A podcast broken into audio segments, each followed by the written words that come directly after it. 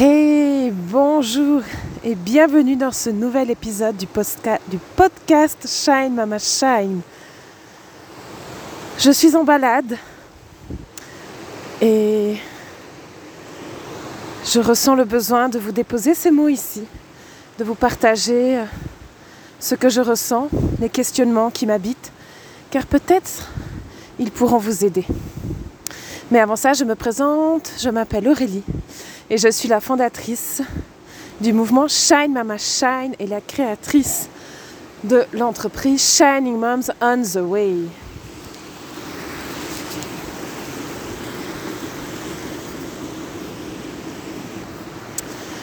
Aujourd'hui, je vais te parler de Au nom de quoi? Oui, c'est le titre de mon podcast Au nom de. En tant que parent, en tant que maman, on a un sacré rôle à jouer auprès de notre enfant, auprès de notre communauté. Et auprès de notre enfant, on a tendance à agir au nom d'eux. Tu sais, ces fameuses règles que l'on pose oui, mais le sucre, c'est seulement après un dîner. Oui, mais l'écran, c'est interdit chez nous. Oui, mais c'est pas comme ça que tu dois répondre, c'est comme ça. Oui, mais ou non, ça tu ne peux pas faire. Au nom de quoi? D'où viennent ces règles? Pourquoi est-ce qu'on les pose? Qu'est-ce que ça nous apporte de les poser? Je te pose ces questions parce que ces dix derniers jours, je les ai passés à me battre. À me battre pour que le système scolaire s'adapte au fonctionnement différent de mon fils. Ah, j'en ai pleuré. J'ai pleuré, je me suis énervée. J'ai vécu des émotions fortes, des émotions intenses. Mais là, aujourd'hui, j'ai pris conscience. J'ai pris conscience qu'en réalité, je me suis très peu focalisée sur mon enfant. Certes, il y a eu un, un, élément déclencheur. Il y a eu un moment difficile, un moment douloureux, un moment de tension extrêmement fort entre nous, entre lui et moi un moment où je me suis sentie impuissante, où je me suis sentie enfermée, où je me suis sentie pris au piège entre un système scolaire et un enfant différent, sans outils, sans ressources, sans rien. Et cela a créé une situation très compliquée durant 15-20 minutes, pas plus. Mais cela a suffi pour que je me mette en action. Au nom de quoi? Alors bien sûr, je l'ai dit, je l'ai vendu comme tel, au nom de mon fils. C'est pour mon fils que je faisais tout ça. C'est pour que l'école s'adapte à lui. C'est pour qu'on puisse comprendre comment il fonctionne. C'est pour qu'il puisse être reconnu dans son fonctionnement. C'est beau, hein? Non seulement c'est beau, mais en plus, c'est très revalorisant pour moi, très glorieux de ma part d'agir ainsi. Tu ne trouves pas? C'est pour le bien-être de mon fils et c'est ce que toute maman devrait faire et je l'ai fait. Mais depuis 2-3 jours, alors que tout a été mis en route, que tous les professionnels ont été mis au courant, que j'allais faire bouger les choses, que le bilan neuropsychologique a commencé, etc., etc. Depuis deux, trois jours, je me pose quand même cette question. Mais au nom de quoi as-tu agi ainsi Au nom de quoi as-tu fait pourquoi as-tu fait tous ces téléphones Pourquoi as-tu mis en route ce bilan neuropsychologique Pourquoi Alors oui, bien sûr, il y a une part où c'est pour mon enfant, mais soyons sincères, pas que. Ce n'était pas que pour mon enfant il y a quand même une grande partie où c'est pour moi. Pour mon bien-être. Parce que c'est dur, c'est dur de ne pas savoir comment agir face à son enfant, c'est dur de ne plus avoir de ressources, c'est dur de ne plus avoir d'outils, c'est dur d'être pris au piège, c'est dur de ne pas pouvoir répondre aux besoins de mon enfant, c'est dur, c'est dur. Et finalement, toutes ces démarches, je ne suis pas sûre que mon enfant en avait, avait envie que je les fasse. Toutes ces démarches, je ne suis pas sûre qu'elles vont vraiment lui apporter quelque chose. Je ne suis pas sûre que ça soit le bon chemin. Par contre, ce que je suis sûre, c'est que moi, ça m'a fait du bien à moi. Alors que lui, ça lui a mis une couche supplémentaire, il doit faire un bilan supplémentaire, des rendez-vous supplémentaires. Moi, ça m'a fait du bien. Car tout d'un coup, je me suis sentie entendue, reconnue, écoutée, revalorisée. Sous prétexte que c'est bien pour notre enfant, en tant que parent, on prend beaucoup de décisions. Non, tu dois pas manger de sucre. Non, tu dois pas regarder l'écran. Ou alors, il y a une limite d'heure d'écran. Non, tu dois pas trop aller vers ce garçon ou cette fille parce que tu sais, ah, elle peut te faire mal. Hein, tu as vu comme elle agit. Non, euh, tu peux pas aller jouer là maintenant dehors parce qu'il faut d'abord faire tes devoirs. Non, euh, il faut que tu ailles te reposer, c'est l'heure d'aller au lit. Donc non, on va pas encore jouer 15 minutes même si tu te sens en forme. Là, c'est l'heure d'aller au lit, demain matin, tu dois te lever pour aller à l'école. Bref, je pourrais continuer comme ça pendant des heures. Le nombre de fois où on décide pour son enfant, pour le bien-être de son enfant. Mais a-t-on vraiment tenu compte de ce que notre enfant désirait? Ou est-ce pour soi que l'on décide? Je vous parle de ça parce que je crois qu'en tant que maman, nous sommes réellement dans le don de soi pour notre enfant. Mais je pense qu'il est important de tenir compte aussi de cette part de nous qui est égoïste. Non, pas égoïste. Je ne peux pas dire égoïste, mais cette part de nous qui interfère dans cette relation avec notre enfant, dans ce don de soi. Cette part de nous qui porte des peurs, qui porte des croyances, sachant que les peurs viennent des croyances, hein, mais ce système de croyances en fait qui nous habite et qui fait qu'on agit d'une certaine façon ou d'une autre en pensant bien faire pour notre enfant, mais qu'en réalité il y a une autre source de motivation derrière. Il y a des parents qui mettent leur enfant au lit à 8 heures tous les soirs, comme ça, que l'enfant soit fatigué ou pas, parce qu'ils ont besoin de leur soirée. Fondamentalement, c'est OK. Mais alors, soyons sincères avec nos enfants.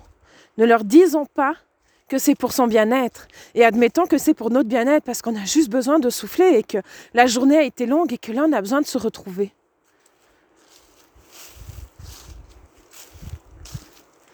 On dit souvent à nos enfants qu'il ne faut pas manger de sucre, que le sucre c'est mauvais pour la santé. Qu'est-ce qui est réellement mauvais pour la santé? Est-ce le sucre ou est-ce la quantité de sucre que l'on mange ou la façon dont on mange le sucre? On le dit à notre enfant parce qu'on l'a entendu, parce qu'on nous l'a dit, mais la plupart d'entre nous, on le dit aussi à notre enfant parce que nous-mêmes, on n'est pas en accord avec notre consommation de sucre par le passé ou dans le moment présent, peu importe.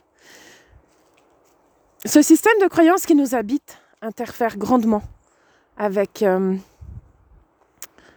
avec notre relation avec nos enfants.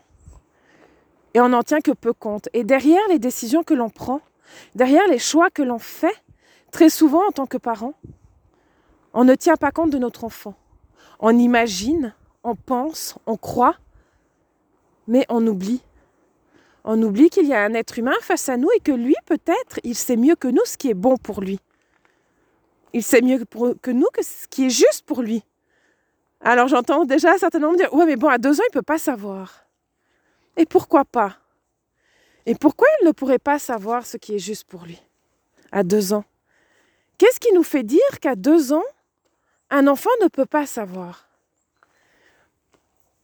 Je me souviens euh, de mon fils, et même avec ma fille, j'ai fait ça. Je les ai laissés très très libres au niveau de l'alimentation. Ils mangent ce qu'ils veulent quand ils veulent. C'est vraiment... Il euh, n'y a aucune obligation de quoi que ce soit. Et ils se portent à merveille. Au niveau de la courbe du poids, tout se passe bien. Au niveau de la santé, tout se passe bien. Alors qu'il y a des périodes où euh, mon fils va manger des pâtes pendant 5 jours, quasiment pas toucher de légumes, puis il y a des périodes où il va manger que des légumes. Puis il y a des périodes où il ne touchera pas de la viande. Puis tout d'un coup, il va me demander un morceau de viande. Pareil pour ma fille. Il y a des périodes où elle va me manger beaucoup de riz et d'autres pas. Peu importe, mais ce que je veux dire par là, c'est que ça a toujours été comme ça, ils se sont toujours portés à merveille, je les ai toujours laissés libres, alors qu'on croit que nous, on sait en tant que parents ce qui est bon pour la santé de nos enfants, et pourquoi eux, ils ne sauraient pas. Toutes ces fois où je leur dis de ne pas sortir sans veste ou sans chaussettes ou sans chaussures ou je ne sais quoi, parce qu'ils vont tomber malades. Ils ne sont jamais tombés malades. Et quelle est ma crédibilité là-dedans? À force de leur dire, mets une veste, tu vas tomber malade, et qu'ils ne tombent pas malades, quelle est ma crédibilité?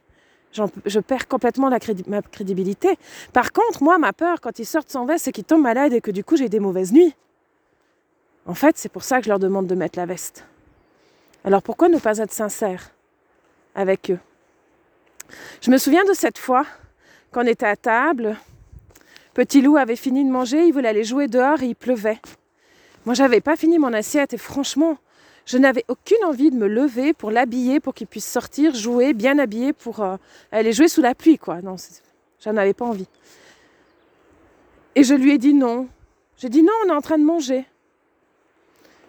Et il me regarde, il part s'habiller tout seul et il sort jouer sous la pluie. Mon mari me dit Ouais, mais t'as vu comme il te nargue? Et moi, j'ai éclaté de rire et je lui ai dit, il ne me nargue pas. Il a tellement raison. En fait, ce que j'aurais dû lui dire, c'était, si tu veux aller jouer sur la pluie, c'est ok, mais tu t'habilles seul parce que moi, là, j'ai besoin de finir mon assiette. J'ai pas envie, je, je, ça me va pas de me lever au milieu de mon repas juste pour t'habiller. Et en fait, c'est exactement ce qu'il a fait. Donc, sous prétexte, au nom de, croyances qui nous habitent, au nom de peurs qui nous habitent, au nom de, conseils qu'on nous a donnés, on impose beaucoup de choses à nos enfants. On les limite, on les enferme, on les empêche d'être libres, on les empêche de vivre leur vie. Alors vous allez me dire, oui, mais c'est pas dramatique, on a tous vécu ça, on s'en est, est, bien sorti. Alors c'est pas parce qu'on a vécu quelque chose qu'on doit le reproduire forcément. Ce que je veux dire à travers ce podcast, et je vais vous laisser avec ça, c'est que j'ai envie de vous amener à vous questionner. Au nom de quoi vous avez posé telle et telle règle? Au nom de quoi vous avez dit telle et telle chose à votre enfant? Au nom de quoi vous lui interdisez telle et telle chose? Au nom de quoi vous lui permettez telle et telle chose? Pourquoi une chose est permise et pas une autre? Au nom de quoi? Qu'est-ce qui vous habite en vous, à l'intérieur de vous, qui fait que vous avez décidé cela? En sachant qu'on va dépasser, je vous propose vraiment de dépasser l'excuse du c'est pour le bien de mon enfant. Car ça, c'est l'excuse bateau que l'on donne à chaque fois. Que je donne aussi, comme je vous l'ai expliqué dans mon exemple. C'est l'excuse qu'on donne, à chaque fois. Mais derrière ce, cette excuse, c'est bien pour mon enfant, il y a toujours autre chose. Et c'est là où je veux vous amener. À découvrir quel est ce système de croyance qui vous habite et qui détermine aujourd'hui la maman que vous êtes. Et en allant à la rencontre de ce système de croyances qui vous habite, vous allez pouvoir décider réellement qu'est-ce que vous voulez vivre avec votre enfant. Est-ce que réellement c'est si important que ça que votre enfant ait qu'un carré de chocolat tous les jours après le dîner et que ça le frustre? Ou est-ce qu'il a le droit un petit peu plus? Est-ce que réellement c'est si important que ça que votre enfant fasse ses devoirs dès qu'il rentre de l'école Ou il aurait le droit de jouer une demi-heure, 45 minutes avant de faire ses devoirs? Est-ce que réellement c'est si important de ça que votre enfant ait toujours la veste fermée jusqu'au cou? Ou est-ce que si une fois il sort avec un pull, cela pourrait suffire? Est-ce qu'il risque quelque chose de grave s'il sort qu'avec un pull? Quel est ce système de croyance qui vous habite? Qu'est-ce qui fait que vous êtes la maman que vous êtes? Au nom de quoi vous agissez tel que vous agissez? Vous dites les mots que vous dites, vous, usez, vous utilisez les comportements que vous utilisez. Au nom de quoi? Voilà ce que je voulais vous parler dans ce podcast. Et si tu as envie d'approfondir tout cela, si en commençant à te poser ces quelques questions, tu te dis, ouais, effectivement, là, il y a quelque chose, j'aimerais bien mieux me connaître, mieux connaître mon système de croyance et définir ce que j'ai envie de garder ou pas. Sans jugement. Rien n'est faux, rien n'est juste. Je te propose de t'inscrire à Believe. Believe, anciennement Shine Mama Shine. Believe, c'est ce programme où justement tu vas aller à la rencontre de ton système de croyance et décider ce que tu vas garder ou pas et créer ce que tu veux, la maman que tu veux être et l'ancrer dans ta vie. Believe, anciennement Shine Maman Shine, était un programme avec un accompagnement sur six semaines. Aujourd'hui, je te le propose en programme online que tu peux faire seul chez toi, à ton rythme, comme tu en as envie. Si toutefois tu désires un accompagnement, tu peux prendre contact avec moi. Pourquoi avoir changé cela? Parce que j'ai envie de me concentrer sur mes projets en présentiel. Et l'accompagnement se faisait en virtuel, premièrement. Et parce que je pense que tu as certainement tout en toi pour y arriver sans moi. Et sache que je suis toujours là si tu as besoin de moi. Mais le programme a été complètement remodulé pour que tu puisses vraiment le vivre chez toi, à ton rythme. Six semaines, c'était intense. J'ai remarqué que les mamans avaient besoin de moments de pause et que la plupart n'ont pas fini le programme en six semaines.